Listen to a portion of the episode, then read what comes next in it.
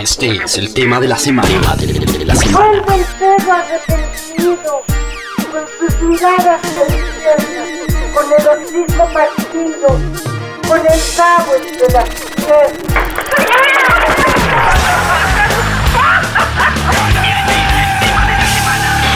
Radiografía. Hola, soy Mola Ferte. Ay, perdón, ahí voy. Hola, soy Mola Ferte. Estás en Latin Roll. Refresca tu lengua. Muy bien, este es el latinroll.com. Vamos a conectar eh, puntos del universo. Eh, saludamos desde la ciudad de Madrid a Mon Laferte. Yo, la verdad es que no sé en qué lugar te puedes encontrar, Mon, en este verano caluroso, además en, Europa. ¿En qué, ¿En lugar del mundo te encuentras? Y bienvenida al Latinroll. ¿Cómo estás? Muchas gracias, Jaime. Mira, ahora en este momento estoy en mi casa en Tepoztlán México, pueblito mágico, pero en un par de días parto hacia España. Así que me voy a, al calor infernal, me han dicho. Pues está duro. Yo, yo la verdad es que acabo de volver a Madrid y ha bajado mucho, ya se puede respirar, pero te digo, desde aproximadamente mayo no bajamos de 38 grados. Esto del calentamiento global es una realidad absoluta.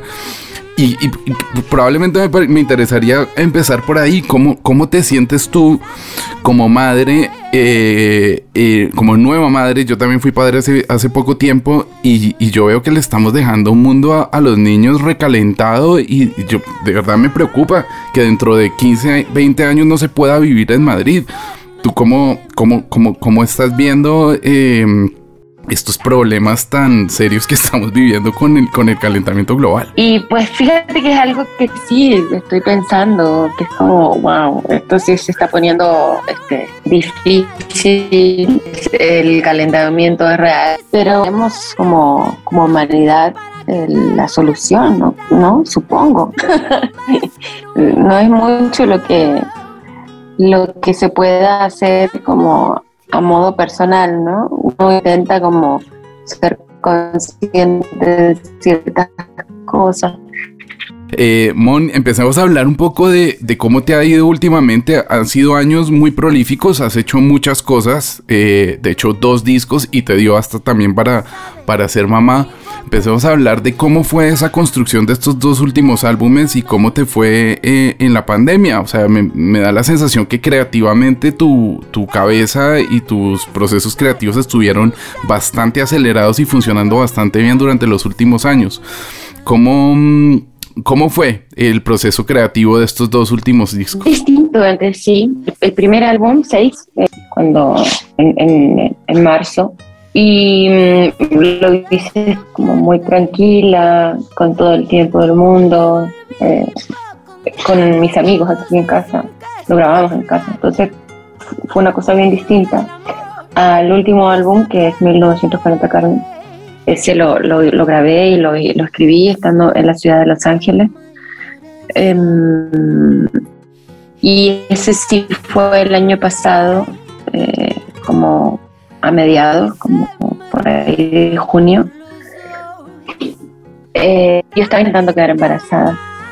Entonces fue bien distinto y bien difícil porque estaba este, inyectándome hormonas, entonces fue todo como hay un, un, un viajezote eh, de estar eh, con esta ilusión de la maternidad y además ponerme el reto de hacer un disco mientras estaba en todo ese proceso. Hmm me da la sensación que, bueno, 6 es como un capítulo aparte, ¿no? Como un homenaje a, mm, a esa cultura popular, a esa parte más regional, eh, más de folk que tú, que tú también has manejado, pero me parece que Carmen eh, 1940 retoma un amón que cuando, cuando nos vimos en Galicia hace unos años decíamos que nos encanta, ¿no? Esa canción de mierda, ese chilango blues, esa parte marginal, esa parte, eh, esa parte de, la, de la mona alternativa, de la mona eléctrica, evidentemente pasada por un proceso de, de, de estas hormonas que nos cuentas y de la maternidad, pues nos encontramos un álbum muy completo, ¿no? Eh, hablemos un poco del sonido. Realmente cómo llegas, me da la sensación que es esa evolución del chilango blues empujada hacia, hacia, hacia otro, hacia otro contexto, pero vas como encontrando una, una nueva identidad sonora, me parece, con este álbum. Y bueno, eh, en mí está muy presente el, este como eh, alma, espíritu alternativo y, y la guitarra eléctrica. Crecí escuchando este tipo de música. Entonces está ahí, es como parte de mi ADN, diría yo, musical, ¿no? Entonces, em, para, el, para el disco 1940 Carmen también tiene mucho que ver lo que estoy escuchando, muy en una onda eh, pero de los de los 70, 60, estoy viendo mucho a los Brigitte, también a Zeppelin y a la psicodelia y en ese álbum. Entonces, estaba viendo como un guion, estoy muy fan de mi guion. Entonces, yo creo que tiene mucho que ver que hoy escuchaba este momento, me y y se va premiando a mí y bueno, al final es lo que quedó en el disco, ¿no? La influencia de, esas bandas. Hmm. Sí, y, y, luego evidentemente con, con, una carga emocional pues muy, muy importante porque justamente lo contaste, ¿no? Esa, probablemente esa química mayor que te estaba recargando eh, y pues que además estabas eh, muy pendiente de, de estos procesos de estos procesos de, de, hormonación son, son muy intensos y eso también se ve muy reflejado en, en las letras. Incluso te atreves a hacerte una letra por primera vez completamente en inglés y a cantar completamente en inglés.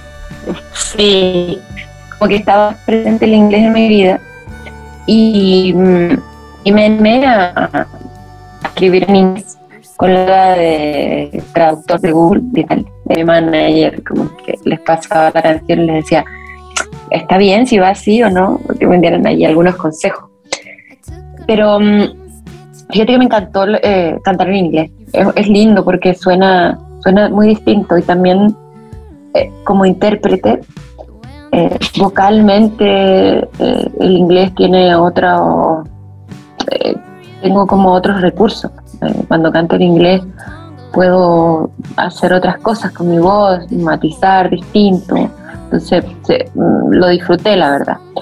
Eh, Carmen es un disco que me gusta, que podría seguirme la vida haciendo discos así de esa manera, como cuerdas, el, trabajo de, de Manu Jalil, que es mi mejor amigo y es eh, mi banda. Eh,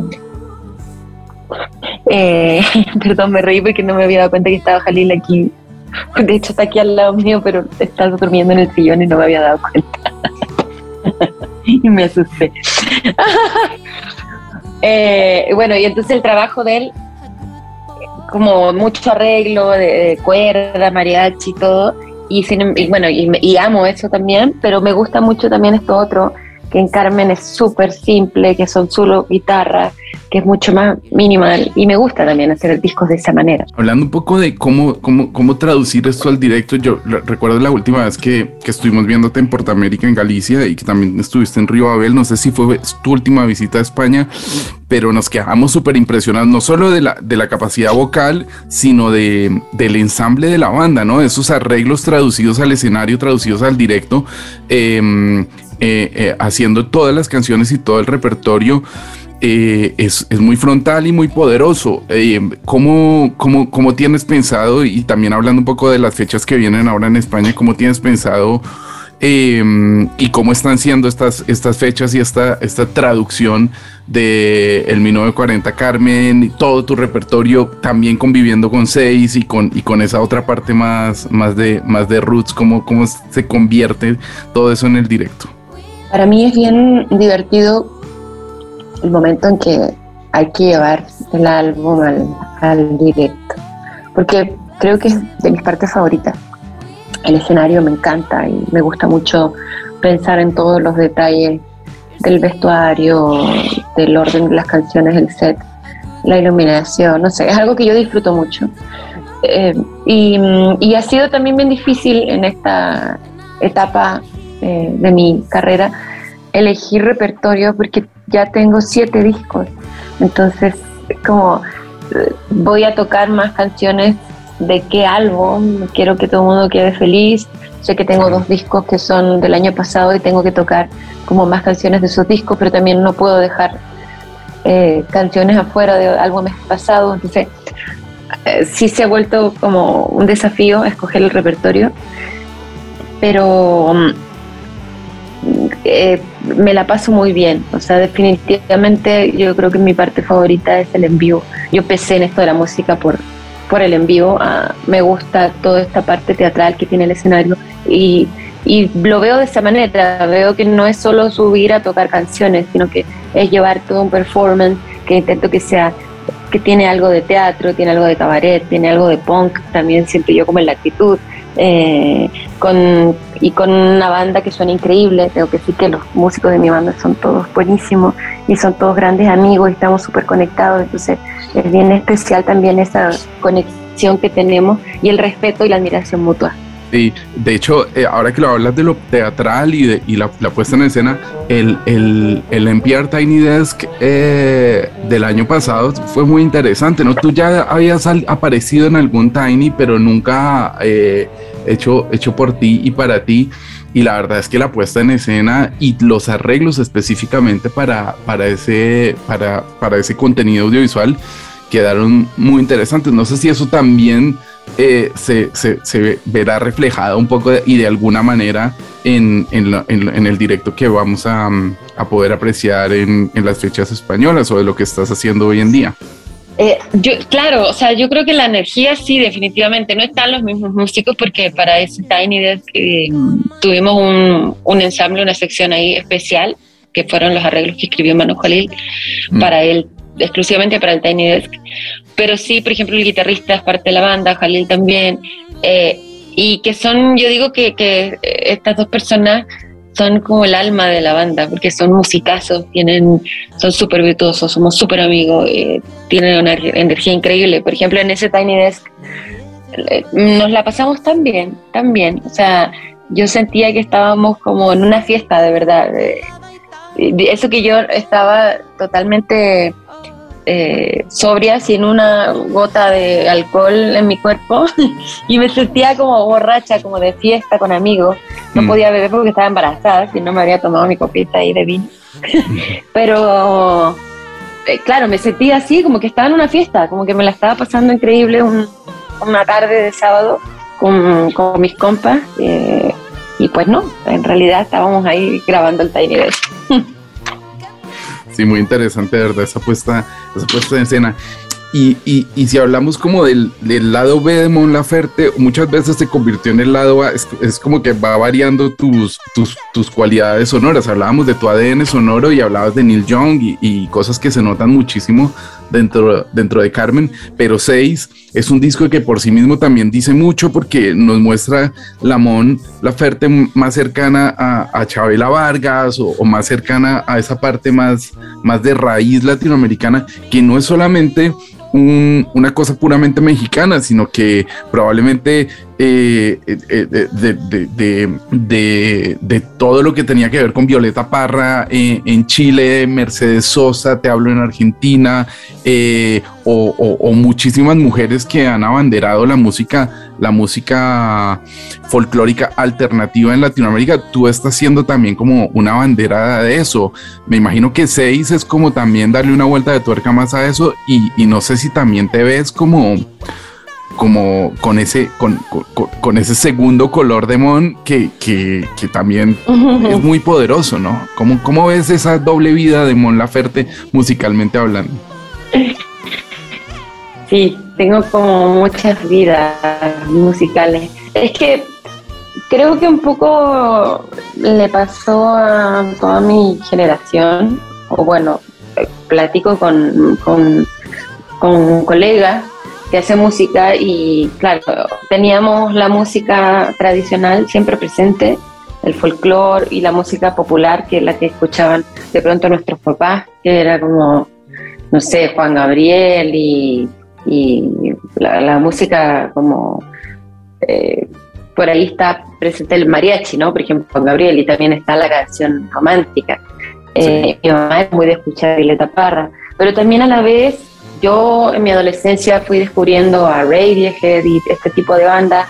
Y entonces, claro, como que hay, hay una, una dualidad entre lo popular, lo tradicional, el folclore, y también las influencias que venían de Estados Unidos, un anglosajón, que también se, se hicieron como parte de, ese aprendizaje y de ese descubrimiento y crecimiento también como personal, ¿no? En la adolescencia. Entonces, está, tengo como todos estos mundos. Ahora, ¿a qué me siento como ajena porque no, no fue con lo que crecí? Por ejemplo, eh, no, con, el tema del, del, de lo urbano, el reggaetón, por ejemplo, si bien me la paso súper bien en una fiesta bailando, eh, no me siento tan identificada porque siento que eh, pertenece o, como a otra generación distinta, ¿no? Que, que, que, creció con el reggaetón. A mí llegó el reggaetón cuando tenía, no sé, 20 años, ¿no?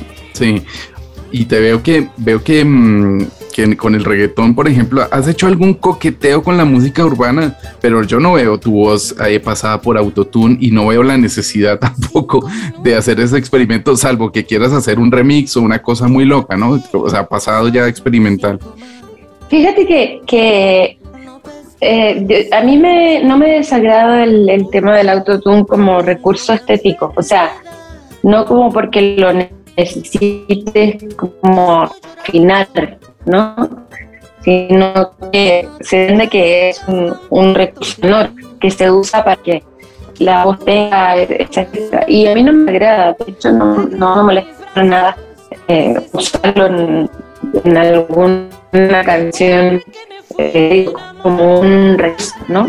Sí, a mí me da la sensación que el autotune hoy por hoy, ya hablando así como muy friki en producción musical, es como cuando escuchamos el, el la caja o, o, el snare como súper abierto en los ochentas, ¡pah! que rebotaba muchísimo, que tenía mucha reverb. Ahora eh, es como que si, si, tienes autotune, pues será una característica que, que cuando un marciano dentro de 200 mil años escuche la música de 2022, pues tendrá que decir que, que era el, el recurso sonoro del, del, del momento. Antes de terminar la entrevista, quería hablar de aunque te mueras por volver, porque me da la sensación, bueno, es como una, una cosa de seis que está enmarcada dentro de un, una sonoridad de Carmen y que, no sé, es como que donde conviven esos dos universos, esos dos, esos dos, esas dos mons, eh, conviven muy bien en este, en este track que es prácticamente una de las, de las, de los últimos singles con los que nos hemos encontrado y la verdad es que me parece que se integran muy bien los dos universos con ese lenguaje. Probablemente estamos viendo que eh, ese, ese, ese será el nuevo camino, probablemente con a, alguna armonía de autotune por encima, ¿no?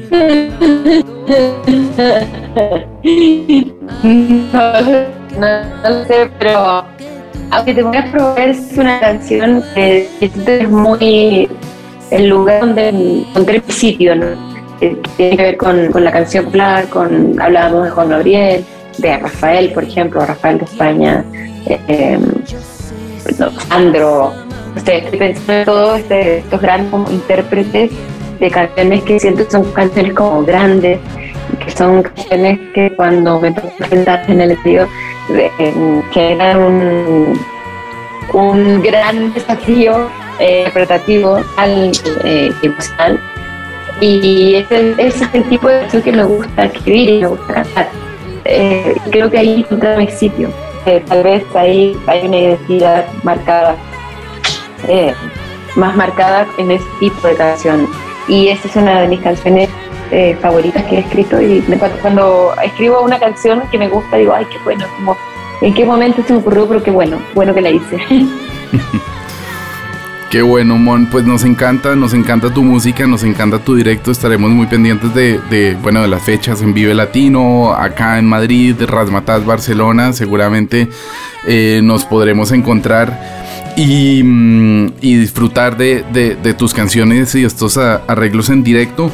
Así que nada, un placer hablar contigo como siempre y um, presentarle a los oyentes de Latin Roll.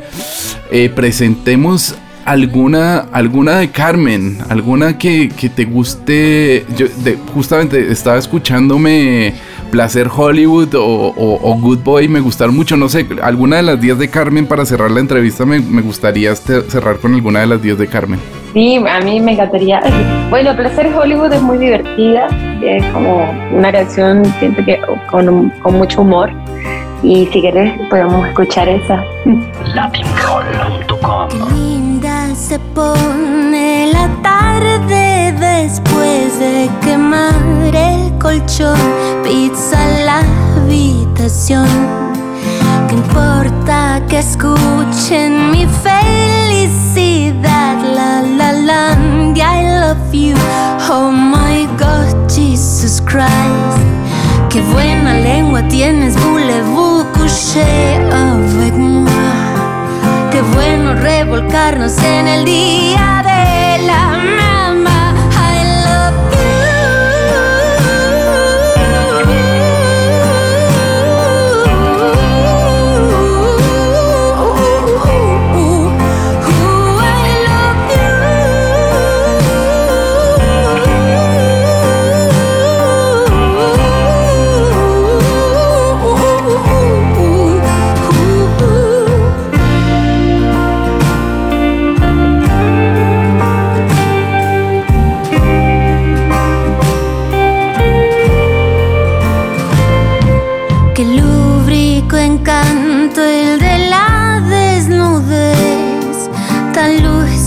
quedo como semilla que cante el cielo, placer Hollywood.